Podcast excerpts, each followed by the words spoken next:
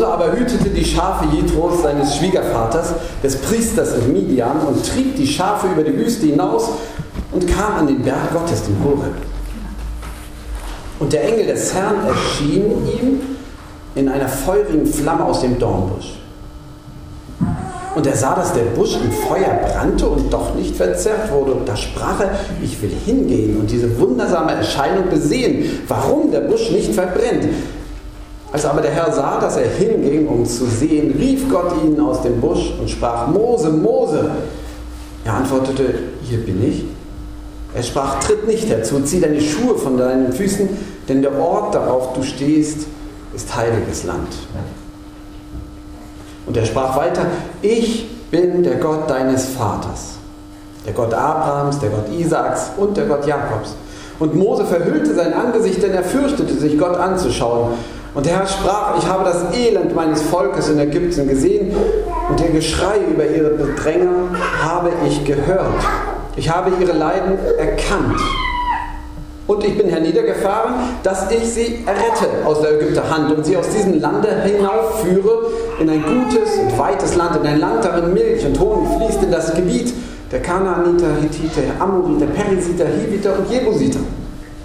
Weil denn nun das Geschrei der Israeliten vor mich gekommen ist und ich dazu ihre Drangsal gesehen habe, wie die Ägypter sie bedrängen, so geh nun hin. Ich will dich zum Pharao senden, damit du mein Volk, die Israeliten, aus Ägypten führst. Mose sprach zu Gott, Wer bin ich, dass ich zum Pharao gehe und führe die Israeliten aus Ägypten? Er sprach, ich will mit dir sein. Und das soll dir das Zeichen sein, dass ich dich gesandt habe. Wenn du mein Volk aus Ägypten geführt hast, werdet ihr Gott dienen auf diesem Berg. Mose sprach zu Gott, siehe, wenn ich zu den Israeliten komme und spreche zu ihnen, der Gott eurer Väter hat mich zu euch gesandt, und sie mir sagen werden, wie ist dein Name, was soll ich ihnen sagen? Gott sprach zu Mose, ich werde sein, der ich sein werde. Und sprach, so sollst du zu den Israeliten sagen, ich werde sein, der hat mich zu euch gesandt. Weiß gar nicht, bis wo ich es abgedruckt habe. Bis hierher? Eigentlich gehört der Vers 15 noch dazu. Aber der Predigtabschnitt laut Vorschlag endet hier. Ich lese ihn mal noch. Ne? Und Gott sprach weiter zu Mose, so sollst du den Israeliten sagen, der Herr, der Gott eurer Väter, der Gott Abrahams, der Gott Isaaks, der Gott Jakobs, hat mich zu euch gesandt. Das ist mein Name auf ewig, mit dem man mich anrufen soll, von Geschlecht zu Geschlecht.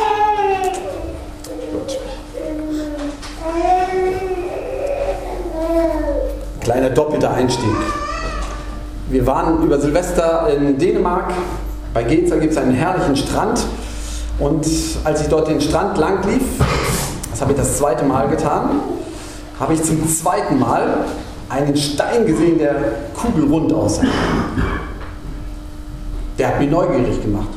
Kugelrundes Ding so. Also wie eine Kanonenkugel, bloß viel kleiner. So, ne? Also habe ich ihn mitgenommen.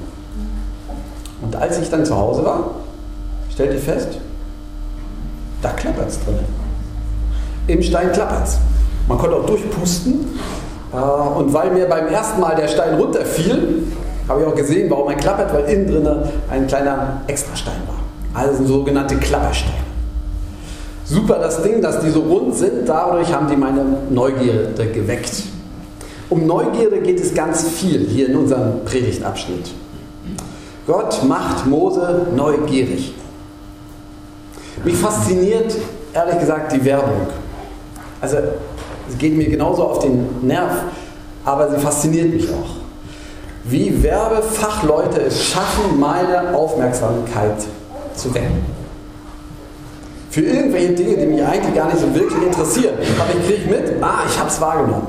Diese Werbefilmchen sind ja hoch interessant aufgebaut. Kurze Schnitte, ganz prägnant und so. Früher bin ich ins Kino gegangen, um die Werbung zu gucken. Ist doch spannend. Wie schafft man es, die Aufmerksamkeit von Menschen auf etwas zu lenken, wohin man will? Das ist mein erster Punkt, Aufmerksamkeit. Denn in den ersten Versen hier geht es um Aufmerksamkeit. Gott will Mose neugierig machen auf sich. Und er weiß, Mose kennt mich noch nicht. Wie schaffe ich es? Wie schaffe ich es hinterherzukommen? Sie erinnern sich, Mose ist ja der, der aufgewachsen oder überlebt hatte in diesem äh, Schilf, im Schilf, in diesem kleinen Weidenkörbchen und dann am Hause der Pharaos aufgewachsen ist, weil die Tochter ihn gefunden hatte. Sprich, er ist in einem völlig heidnischen Umfeld aufgewachsen. Ähm, und erst später hat er entdeckt, seine Wurzeln stammen ja aus Israel. Und als er dann hinging, hat er auch das ganze Unrecht erlebt, was Israel bewegt hat. Aber von Gott hat er natürlich wenig mitgekriegt. Weil bevor er sich wirklich hineinarbeiten konnte in seine Wurzeln, da ist er auch schon aus seinem Gerechtigkeitssinn in einen Mord oder einen Totschlag verwickelt worden und musste schnell fliehen. Und nun will Gott diese Aufmerksamkeit. Mose. Und das finde ich total spannend, dass Gott beschließt in der Wüste einen Dornstrauch zum Brennen zu bringen. Aber da steht nicht nur einfach, er brennt, sondern man kann sich so vorstellen, dass es sozusagen eine züngelnde Flamme, also nicht irgendein so Neonlicht, so ein Bing, hier bin ich, so, sondern eine züngelnde Flamme im Dornstrauch, aus dem Dornstrauch heraus und der Dornbusch verbrennt nicht. Kann man lange drüber nachdenken, warum das so ist. Aber ich dachte für heute nur diesen einen Impuls. Gott spricht aus einer Flamme. Das fand Gott ein gutes Mittel, um neugierig zu machen. Wenn da etwas brennt und doch nicht verbrennt.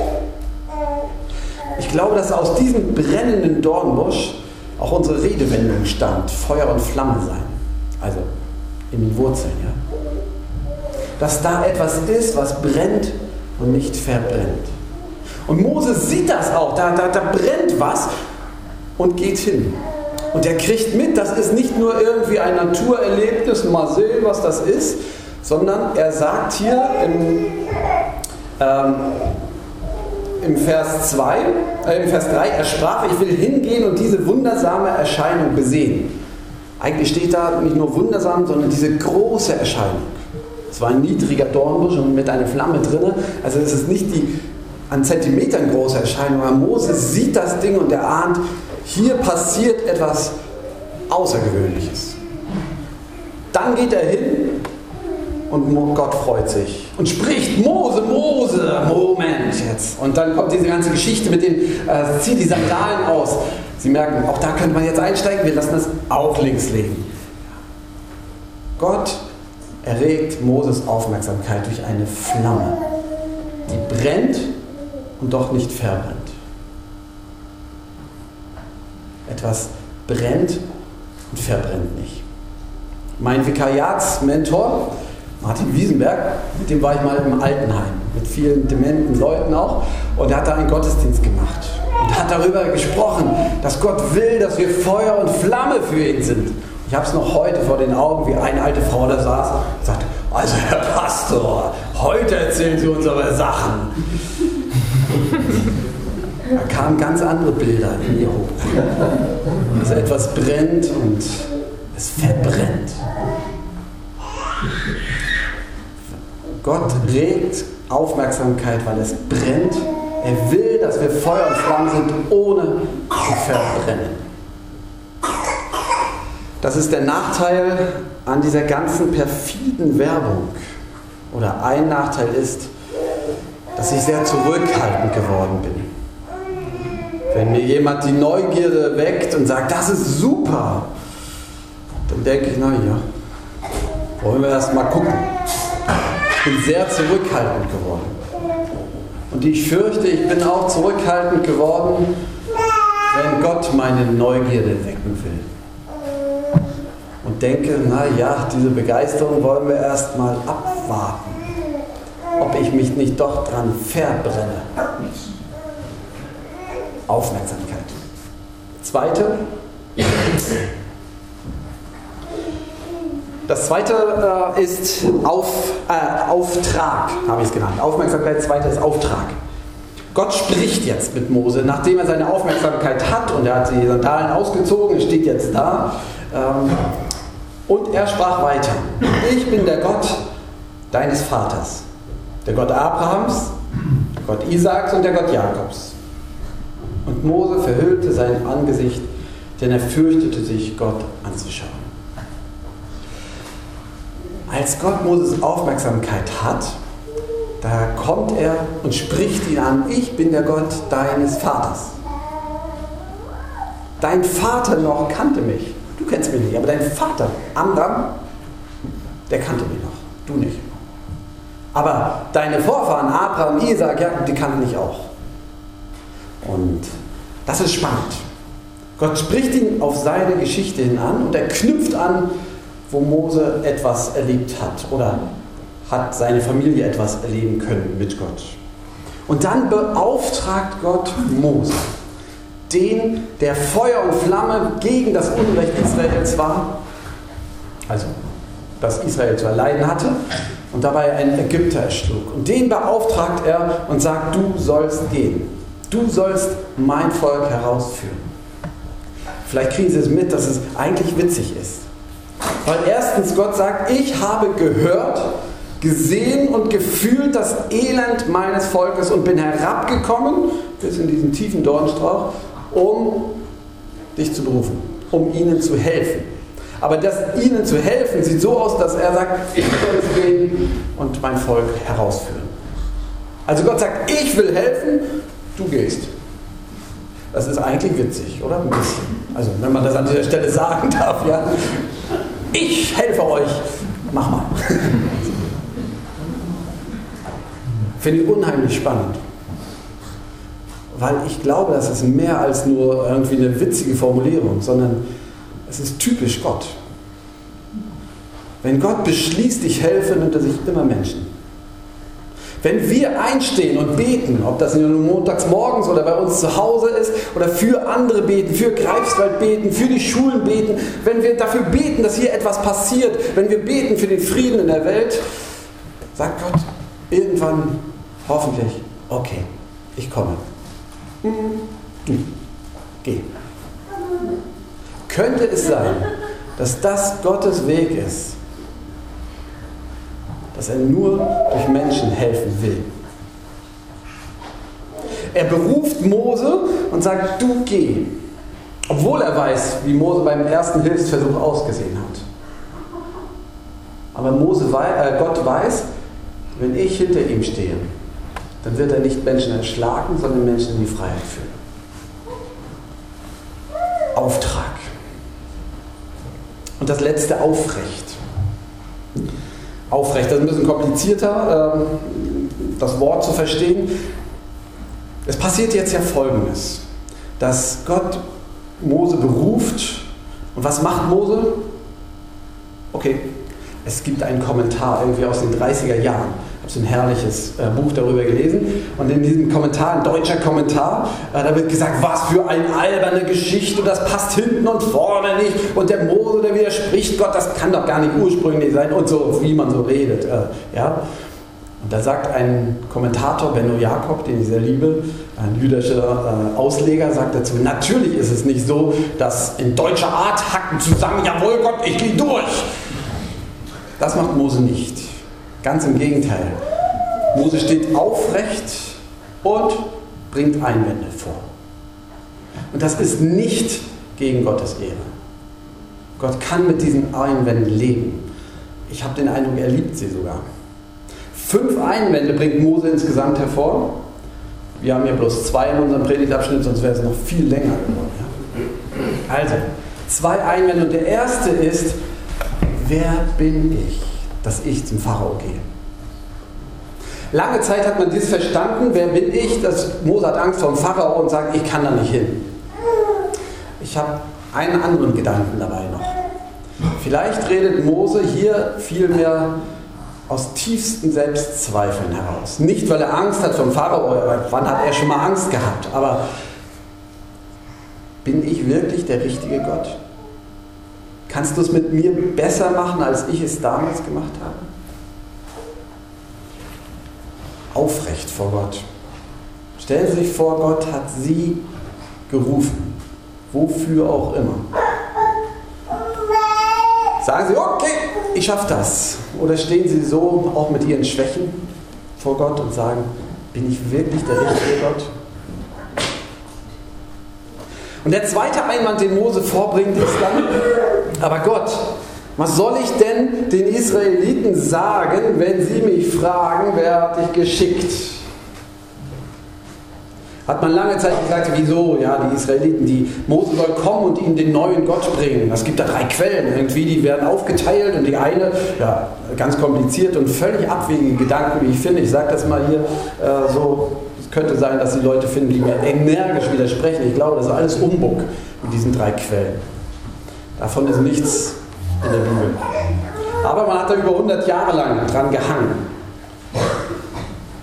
Der Hintergrund in dem ist, dass nicht Mose einen neuen Gott bringen soll, sondern Mose wird gesandt und soll hingehen. Und seine eigentliche Frage ist, wirst du mit mir sein und die überzeugen, wenn sie mich schicken? Was soll ich sagen, wenn sie mich fragen, wer hat mich geschickt? Und zwar, wer hat mich geschickt in dem Sinne, was hast du mit ihm erlebt? Und dementsprechend gibt Gott drei Antworten. Und die erste Antwort ist für Mose selbst, wo Gott ihm sagt, ich, ich werde sein, der ich sein werde. Das ist das Erste, ja? Gott sprach zu Mose, ich werde sein, der ich sein werde. Ich werde mit dir sein. Geh los.